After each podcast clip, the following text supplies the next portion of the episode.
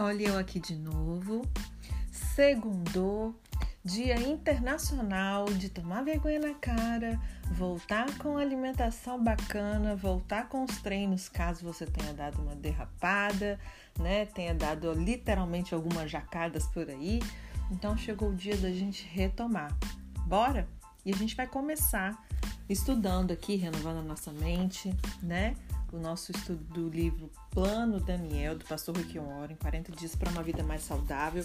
Nós estamos aqui no último elemento essencial, que é amigos. Nós vimos que é, não só a gente recebe influência, né, mas que nós também exercemos influência, influência sobre os outros, que se a gente desenvolver e mantiver aí hábitos saudáveis, os nossos amigos e familiares, eles também terão mais probabilidade dele, de desenvolver também juntamente com a gente, né? Os hábitos, tanto bons quanto ruins, eles são contagiosos.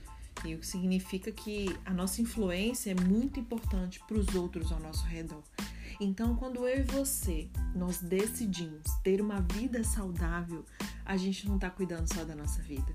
A gente está influenciando aqueles que estão ao nosso redor, salvando outras vidas, não é verdade? Só que isso não acontece da noite para o dia. E aí o Dr. Ima, ele descobriu que ele e sua mulher, Tana, eles encontraram no início um pouco de resistência por parte da sua enorme família agregada quando eles mudaram o hábito de comer. Tenho cinco irmãs, um irmão, pais vivos, 21 sobrinhos e sobrinhas. E quando Tana e eu decidimos anos atrás ter uma vida saudável, muitas pessoas da minha família acharam muito estranho e até riram da gente. E eu expliquei por que, que era mais importante que começássemos a alimentação, né? É, alimentar primeiro o nosso cérebro e o corpo de uma maneira saudável. E a família agregada do Dr. Iman reuniu-se frequen, reunia frequentemente para refeições, o que causou ali uma tensão visível quando ele e Tana insistiram em comer de modo diferente do resto da família. Sabe, pode ser que você vire motivo de chacota por um tempo, sabe? As pessoas ficam fazendo piadinha, controlando ali você, pegando no seu pé, né? Mas aí nós temos que fazer como eles fizeram. Os dois se apoiaram um ao outro nesse estilo de vida. E a doutora Iman diz: é com o tempo, os membros da nossa família eles começaram a recorrer a nós em busca de ajuda. Um dos meus sobrinhos que sofria de obesidade mórbida, ele foi um dos que me pediram ajuda e acabaram fazendo mudanças radicais. Quando Tana e eu assumimos a liderança quanto à saúde e persistimos diante das críticas e protestos iniciais, o que, que aconteceu? Todos se beneficiaram. Existe aí uma relação de amor e saúde. Os principais progressos nos anos recentes, eles alteram significativamente a maneira com que nós, os americanos, cuidamos da nossa saúde. Apesar de sabermos que o modo de vida ele pode causar problemas de saúde, então fumar pode causar câncer, falta de exercício ou excesso de peso contribui aí para doenças cardíacas. A ideia de que o oposto também é verdadeiro, ou seja, que o modo de vida ele pode reverter os problemas de saúde, é meio que novidade. E o Dr. Dinha Ornish, ele descobriu quatro passos para você reverter doenças cardíacas. Olha só, nada muito difícil, gente. Primeiro, se exercitar com regularidade. Não tá mandando você fazer treino, sabe, de você ficar cheio de músculo e não é isso. Se exercitar com regularidade. Sabia que você fazer ali os seus 30 minutinhos de caminhada que seja, todos os dias, você já vai estar se exercitando com regularidade. Mas não dá todos os dias, como eu disse aqui, ok, a semana tem sete dias, faz um dia sim, um dia não, quatro dias na semana, por exemplo. Um outro ponto que vai ajudar a reverter as doenças cardíacas é seguir uma dieta com base em produtos derivados de plantas, você comer conforme a gente tem estudado aqui, reduzir o estresse, parar de fumar. Sim, isso também. No entanto, vários anos depois de provar clinicamente a eficácia desses quatro comportamentos, o Dr. Ornish ele ficou frustrado e perplexo ao ver que poucas pessoas seguiram seu plano comprovado de quatro passos para reverter doenças cardíacas e obstruções das artérias. E aí ele partiu então em busca de respostas mais profundas, para saber por que não fazemos as coisas que nós sabemos serem as melhores para nossa saúde e nosso bem-estar. É ou não é, gente? O ser humano é um bicho a ser estudado. não é verdade? Porque por qual motivo alguém não faria algo que é totalmente possível de se fazer para você reverter uma situação, você saber determinadas coisas, mas você não fazer essas coisas que você sabe que são melhores para sua saúde, para o seu bem-estar, por exemplo. E aí ele percebeu que só saber o que fazer é apenas parte da solução. Por fim, ele descobriu, depois de muitos anos de amplas pesquisas, que há algo mais profundo que aperfeiçoa a motivação e aperfeiçoa de modo significativo a nossa capacidade de escolher naturalmente comportamentos saudáveis e melhorar a nossa vida. Esse médico com especialização em Harvard, ele descobriu que são os relacionamentos que, em uma última análise, causam impacto na nossa motivação para fazermos exercícios e comer saudáveis. É o amor que transforma a nossa saúde, condicionamento físico e vida, mais que qualquer outra coisa. E aí, o Dr. Orange ele escreveu o seguinte: a medicina de hoje, ela parece manter o foco principalmente no físico e mecanismos, nas drogas, cirurgia, nos genes, germes, micróbios, moléculas. Eu não conheço nenhum outro fator na medicina, dieta, fumo, exercício, estresse, genética, droga, cirurgia, que tenha um maior impacto na nossa qualidade de vida, incidência de doenças e morte prematura do que qualquer tipo que não seja o amor e a intimidade. O amor e a intimidade estão na raiz daquilo que nos adoece e nos faz sentir bem. Daquilo que nos traz felicidade, daquilo que nos faz sofrer e daquilo que também produz cura. Se uma nova droga tivesse o mesmo impacto, praticamente todos os médicos do país iriam recomendar isso aos seus pacientes. E aí a nossa experiência na Saddleback, ela confirma essa pesquisa do Dr. Ornish quando nós apresentamos o Plano Daniel, mais de 15 mil pessoas formaram pequenos grupos, pessoalmente ou pela internet, ou aqui como nós fazemos, né? Ansiosas por encontrar amigos que pudessem ajudá-las. Eles montaram seus próprios programas de atividades, mas cada grupo ele tinha seu foco e o seu tempero. Não há dúvida, os grupos eram sem dúvida tipo o molho secreto para o plano Daniel. A peça responsável pelo sucesso desse plano nos pontos em que os outros planos de dieta e exercícios acabaram falhando. Isso não, não nos surpreendeu, claro. Nós acreditamos que a mudança de vida ela acontece na comunidade. Um grupo de mulheres reunia-se para estudar e orar em conjunto. E daí, uma vez por semana, faziam compras de alimentos saudáveis, também em conjunto, nada sozinho. E aí, depois das compras, elas iam à casa uma das outras delas e aí preparavam uma refeição enorme, fazendo, ops, peraí, fazendo grandes quantidades de peru é, apimentado, salada saudável de frango, enfim.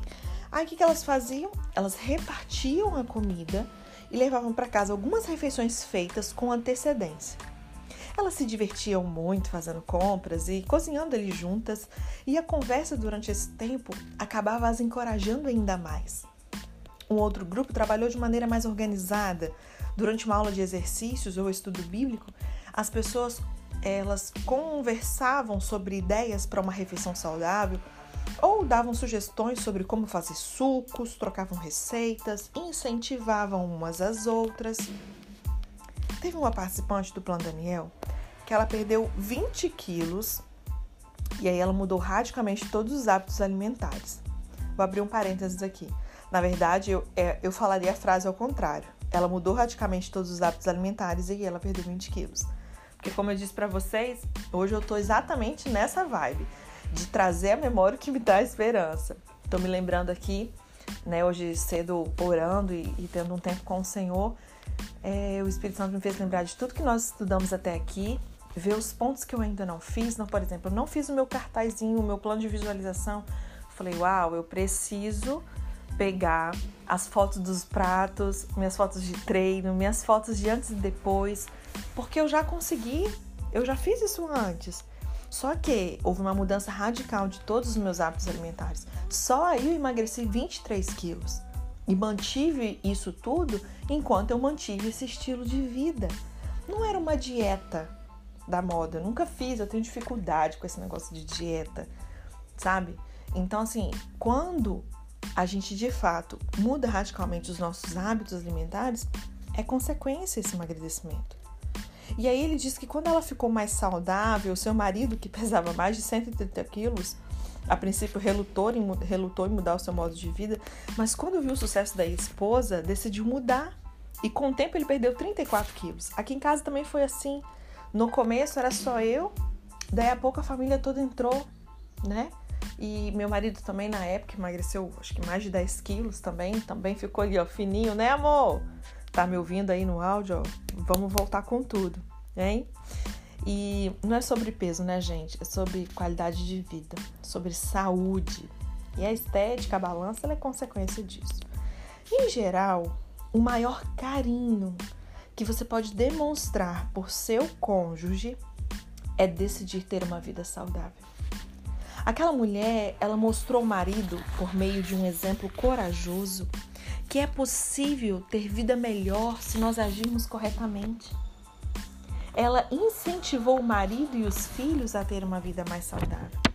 Mulher, você que é casada, que tem filhos, nós precisamos, isso é uma maneira de amar. João 3, 34, 35 diz: Um novo mandamento eu lhes dou: amem uns aos outros como eu os amei. Vocês devem amar uns aos outros. Com isso, todos saberão que são meus discípulos se vocês amarem uns aos outros. Como é que eu vou amar o meu marido e meus filhos? Cuidando da minha saúde e cuidando da saúde deles. Somos nós, na grande maioria, que colocamos a, a refeição ali para eles. O que, que nós temos preparado para nossa família comer? Não é verdade? É, o que, que o que, que nós propomos como programação na nossa casa? Simplesmente ficar deitado assistindo Netflix, comendo brigadeiro, né? comendo pizza, ou a gente marca ali um, um momento é, até às vezes ao ar livre, alguma coisa assim, um, uma brincadeira. Não é verdade? Precisamos ter sabedoria, né, para edificar o nosso lar também com relação a isso. É, o fisiologi fisiologista do exercício, Dr. Freud, ele nos orienta aqui a marcar uma data para o condicionamento físico. Encontre aí um colega de exercícios que tenha interesses semelhantes. Pense em amigos, membros da família, membros da sua igreja que possam ter interesses semelhantes aos seus. Ligue para eles, marque uma data para vocês planejarem juntos o condicionamento físico do grupo. Você poderá postar aí seus interesses no Twitter, Facebook, Instagram, para ver quem responderá. Faça exercícios com um membro da família, marque um dia todas as semanas, antes que a semana comece com seu cônjuge, filho, pai ou mãe, para participar com você aí de uma atividade divertida de condicionamento físico. E aí, para terminar a nossa leitura de hoje, deixa eu ver aqui. Eu vou falar um testemunho aqui do pastor Steve Willis, a família de um pastor. A batalha por boa nutrição nunca foi mais verdadeira para mim do que quando eu vi meu filho, que frequentava a pré-escola, lutar para se adaptar aos medicamentos psicotrópicos prescritos por seu médico. Lucas ele vinha tendo problemas de disciplina na escola. Lutava frequentemente para se concentrar nas tarefas que tinha em mãos e aí começou a tirar notas baixas em muitas matérias. E embora sua mãe fosse professora de ensino fundamental e o ajudasse ele ali incessantemente, as notas do meu filho nas provas continuavam abaixo da média. Nós tivemos que ministrar para ele medicamentos de DDA, que é distúrbio de déficit de atenção, também de TDAH, que é transtorno de déficit de atenção e hiperatividade, para acabar, para mantê-lo ali calmo na escola. Mas aparentemente aquilo prejudicou a sua personalidade e o seu crescimento em outras áreas. Para o bem do nosso filho, minha mulher Diana, ela quis fazer mudanças radicais na dieta da nossa família, mas eu resisti por gostar muito de pizza, batata frita e sorvete com caldo. E depois de ver durante meses o nosso filho, antes tão cheio de vida, ele se tornar totalmente letárgico e desligado em termos emocionais, eu cedi e disse à minha mulher: faça o que tiver que ser feito. E aí, imediatamente, ela pôs em prática os princípios do plano Daniel na nossa casa. E depois de três meses, o nosso filho estava completamente mudado. Aleluia! Ele não tomou mais medicamentos, os problemas de disciplina acabaram e suas notas saltaram de C para A. A mudança foi um verdadeiro milagre. Se você estiver nos primeiros estágios para realizar as mudanças necessárias na sua família, vá em frente. Combata o bom combate. Eu não vou dizer que foi fácil substituir todos os cereais com açúcar, alimentos nocivos por opções mais saudáveis. Não, não é fácil. É desafiador, como eu gosto de dizer. A princípio, os nossos filhos mais velhos passaram a comer menos e deixavam um pouco de comida no prato. Com o tempo, o paladar deles mudou, da mesma forma que o meu, e eu posso dizer com toda sinceridade que agora eu prefiro a qualquer dia um bom prato de vegetais grelhados do que um hambúrguer engordurado. A boa notícia é que hoje a nossa filha adolescente está totalmente envolvida em cozinhar alimentos saudáveis para a família. Recentemente, ela compareceu a um acampamento de verão e de todas as atividades que ela poderia fazer em seu tempo livre, ela se matriculou ali num curso de culinária. Quanto a Lucas, o único que lutou com seu comportamento nos estudos, ele continua, anos depois, um aluno nota A em matemática. E as suas notas estão sempre acima de 90% em quase todas as matérias. Como pastor e pai, eu preciso me fazer a seguinte pergunta: Quantas outras crianças estão na mesma situação que o meu filho? Quantas outras crianças têm capacidade para ser excelentes matemáticos, cientistas, poetas, músicos, atletas, mas essa capacidade lhe foi roubada em razão de uma dieta inadequada? Essa é mais que uma questão de saúde, é uma questão de justiça social. Milhões de crianças não estão alcançando o seu potencial concedido por Deus porque nós, os adultos, não tomamos as providências necessárias para fornecer-lhes a nutrição de que eles necessitam. Para a igreja, esse problema deve ser encarado como uma questão moral.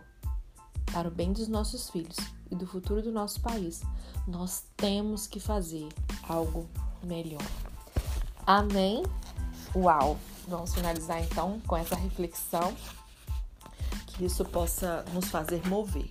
É uma grande oportunidade de começarmos a semana aí com o pé direito, pensando naquilo que temos feito com aquilo que Deus nos concedeu.